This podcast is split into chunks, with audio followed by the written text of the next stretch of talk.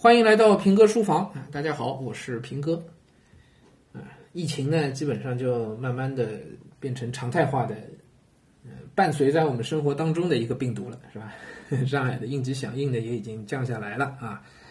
呃，饭店呢都开门了啊，呃，开不了的呢，现在还没开的呢，至少上海地区啊，现在还没开的，估计也很难再开门了啊，就是这样的现状。那，饭店开了门呢，就很多朋友就约了。好久没见了，好久没聊了，就约出来见个面，聊聊聊天儿啊。我这段时间至少接待了五六波啊，来找我聊教育行业的，五六波只多不少啊。然后就有两位学长，也是以前的，一位是以前的同事，一位是他的学长啊，两位都是研究生，还都是名牌大学的，名牌大学的啊。那么说是跟我来聊聊教育行业，其实真的，一吃饭一聊呢，就发现他们其实。倒不是说还都都想要扎堆往教育行业来挤，而是他们觉得遇到了中年危机。哎，我也快中年了啊，所以跟大家，咱们所有听节目的家长应该都是中年人了啊，上有老下有小的是吧？啊，但我我比大家年龄小一点啊，那也还是可以聊聊聊聊中年危机的这个话题啊。呃，我的中年危机来的比较早啊，我在二十多岁的时候就有过中年危机啊。当时我朋友对我的评价，我那段时间也很焦虑啊，遇到各种问题啊，找朋友聊天以后呢，他们在详细的了解了我的情况之后，给我一个评价，好几个朋友都说你这是中年危机啊。嗯，我一般都是危机来的比较早啊，相对解决的也比较早，所以这段时间真的人到中年以后呢，好像也并没有感觉到太明显的危机啊，呃，危机的早了。但我这俩朋友啊，这个现在的危机情况呢，就有点尴尬啊，主要是来源于职业的职业生涯的啊，呃，疫情带来了失业率的提升，对吧？也带来了这个互联网行业的很多的变化，他们现在都是互联网行业的啊，呃，这个变化主要在哪儿呢？就工资也涨不动了，跳槽也没没处跳了啊，嗯，那位学长啊是想跳槽到字节跳动，就是抖音那家公司啊，抖音和那个今日头条的那家公司。然后找了猎头，猎头一问说，人家现在只招三十五岁以下的，他已经快四十的人了啊，那就没有机会了啊。但是互联网行业，你知道，历来的玩法都是说，呃，今年在 A 公司啊干一年，明年就去 B 公司，工资涨百分之三十跳槽啊。第三年呢，第三年去 C 公司，工资再涨百分之三十，啊，都是这么玩的，都是这么玩的啊。前些年一一直都是这样。关键最搞笑的是第三年，他还能再重新回到 A 公司啊，职级往上跳两级，工资再涨百分之三十，三年啊绕一圈回到自己公司啊，然后成领导了，然后工资也涨了。可问题就来了，你的能耐有没有跟着涨？其实呢，大概率情况下并没有，只是你的阅历增长了，就是你看到的更多了啊，经验增长了，对吧？工作经验增长了，但实际上你的能力并没有提升，而你自我感觉是非常良好的。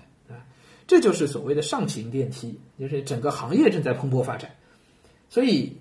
泥沙俱上，就风口啊，就是一个风口，风口里头是个猪都会飞起来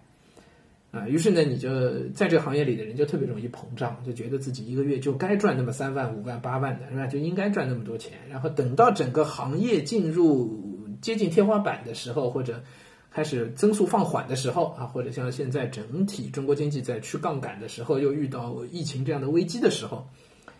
所有的问题就一股脑儿的就全部爆发了啊，涨不动了，跳槽也跳不动了，然后甚至于自己这家公司有可能就朝不保夕了，不知道什么时候公司可能就挂了啊。这两位来找我的，他们公司都有潜在的这种风险，公司的业务增长非常缓慢，然后融资可能就跟不上了，于是公司就可能裁人了，是吧？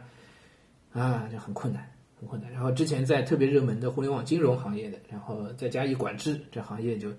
也不知道自己这公司何去何从了，对吧？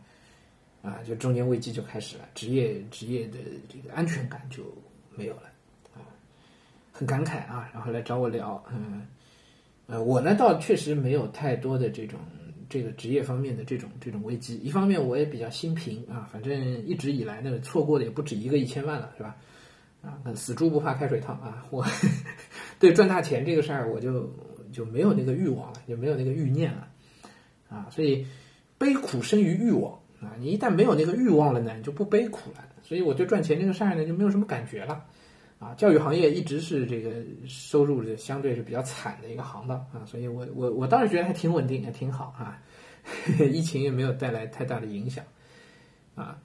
所以我就我只能宽慰宽慰他们呗，是吧？只能跟他们聊聊这些个那些个，呃，但一边聊啊，一边我自己就有一个体会啊，因为又跟自己的本行就跟教育行业就就沾上边了啊，呃。孩子总是要踏上社会的，总是要去找工作的，对吧？有些比较功利一些的看法，相对功利一些的看法呢，认为我们在现在给孩子的教育呢，其实也是在为他的未来做打算、做投资、做准备，对不对？嗯，某种程度上说，我也同意这种说法啊，就是所有教育，某种角度讲，其实都是一种职业化的教育，对吧？都是为他未来的职业做做做准备的。不论你是读北大、清华还是哈佛、耶鲁啊，都都是要工作的，是吧？对呃，从这个角度来看啊，我们对孩子的培养，包括对他可能的潜在方向的一个选择、兴趣的培养啊、能力的提升等等等等啊，其实可以从这一类的职业不安全感这一类的中年危机当中是可以得到一些教训、得到一些经验的。就是在现在的环境下，哪些行当、哪些行业是没有中年危机的，是没有这种职业的不安全感的，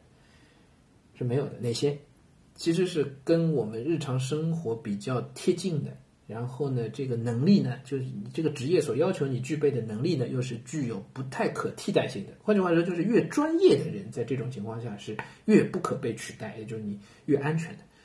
啊，简单来讲，比如说老师，相对就是比较安全的，对吧？因为这毕竟还是个技术活啊，怎么教学生，跟你懂不懂这是一方面，那关键还是怎么教法。对吧？这教学的方法，包括这个跟孩子们对孩子们心态的这个把握，这毕竟还是一个相对专业的一个领域啊啊，比如说医生啊，这也是有专业能力的，对吧？它形能够形成一个明显的专业壁垒啊。那么这样的职业呢，它现在都是比较安全的，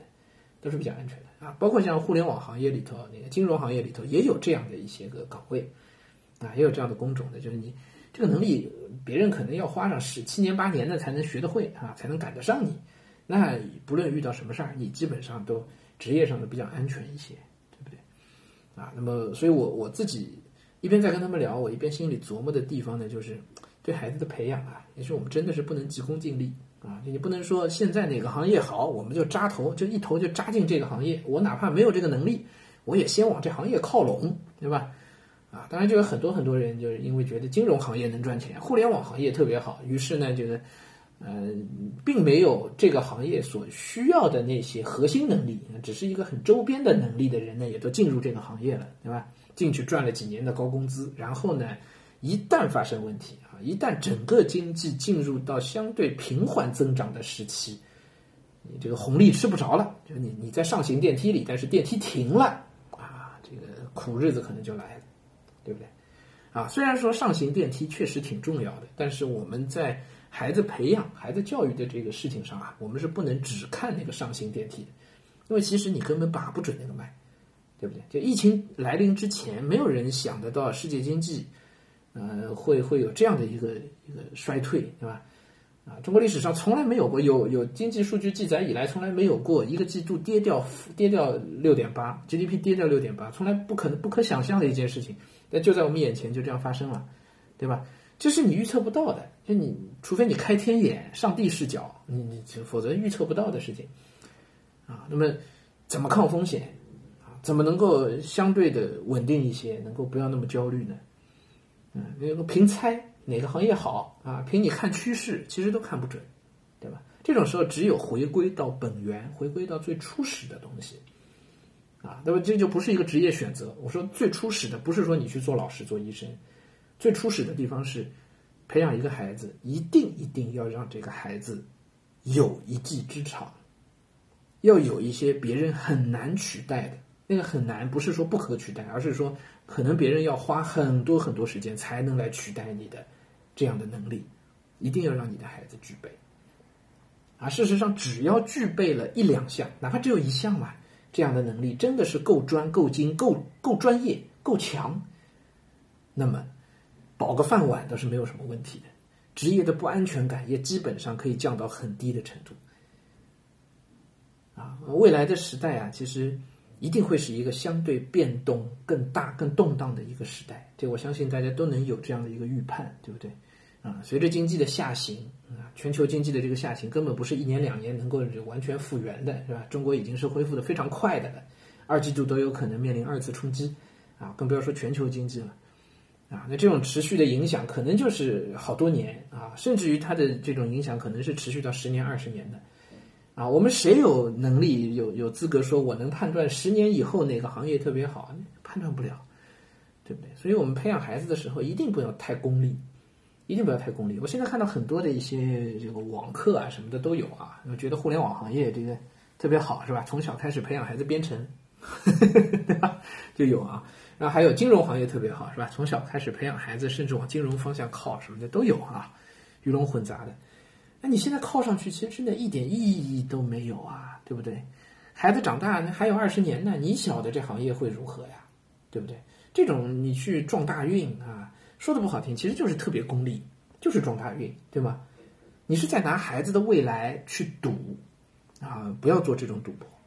不要做这种赌博啊，去做最稳当的事情，好吧？这才是对孩子最负责任的做法，这是我非常切身的一个体会，因为。我们那天聊的时候啊，我这俩朋友其实他们都说到一点，就他们自己本来的那个专业，我就不说什么专业了，非常非常专业，研究生的专业，非常专业。然后他们告诉我说，他们的同行，就他们的同学还在那个很专业的行当里的，他们都没有那个危机。但是他们呢，就是属于相对比较功利的，出来以后我们就投身互联网，那就转行了。转行以后，就现在遇到危机以后，再要回自己原来的行业是根本回不去的，是根本回不去的。所以这就是所谓三十年河东，三十年河西，对吧？啊，你很功利的看问题，长远来讲，大概率你是要付出代价的。啊，没有什么事情是可以那样准确的去预测的，对不对？啊，拉拉杂杂跟大家分享了这么多啊，说到底，我觉得对孩子的教育啊，一定不要功利，好吗？一定要去关注最核心的、最基础的，啊，也是最长远的那些能力。啊，如果你一定要问我的能力是什么，那当然。嗯，这个全国、全世界都有很多的研究啊，尤其 欧美在孩子所需要具备的能力这个研究方面，能力模型啊，这个东西叫能力模型，这研究方面有很多的说法啊，能力讲起来不一而足，但是我觉得培养所有这些能力的一些方法可能是很基本的，比如说引导孩子多读书，引导孩子爱上读书，引导孩子知道遇到问题不要总上百度，遇到问题可以去找书，对吧？这个是基本的能力。啊，就这种东西是真正以不变应万变的。不论这个时代怎么变化，不论经济增长是六点八还是负六点八，一个爱读书的人，在一个时代里头，因为他爱读书，他一定会有别人所不具备的能力和专业水平。就凭这些东西，孩子就可以有一个相对安稳的生活，对不对？啊，所以真的就是那句话，叫“万般皆下品，唯有读书高”。重点不在那个高上面，重点其实是在于读书是一个很万能的事情。啊，包括我们呃一直在更新的那个节目啊，评说文学讲读我们仨，我们仨里面钱钟书、杨绛，怎样在那样的乱世当中啊？你想想，对吧？他们完整经历了这个五十年代、六十年代、七十年代所有的混乱、所有的动荡，但在这样的乱世当中，他们是凭借什么东西可以一直安稳的，相至少相对安稳的，没有受太大动荡的守住这一个小家庭？凭的是什么？其实就是两样，第一就是他们的学识，学识就是靠读书来的；第二是他们的那种低欲望，就是与世无争。而这种与世无争的态度从哪里来的？说白了，也是从读书里面来的，是从对历史的了解、对学问的掌握，是从这些东西里面来的。啊，呃，我们听节目的各位家长，大家的孩子未来会面临的、会面对的这个世界、这个时代。甚至这个国家可能就跟我们这一代人会面临的这个时代、这个国家是完全不同的。人口的构成、经济发展的速度、规模、水平、科技的进步的程度等等，都都是应该是完全不同的一个时代。所以不要用我们既有的经验去去面对这些东西，好吗？啊，我觉得应该用人类历史上、中国历史上的那些经验去面对这些东西。啊，几千年的中国历史告诉我们，千错。万错，读书不错。好，我们今天就先聊到这儿啊。当然，以上都是我一家之言啊，也欢迎有不同意见跟我们有更多的交流，嗯，可以发在评论当中。好，谢谢大家，我们下回再接着聊。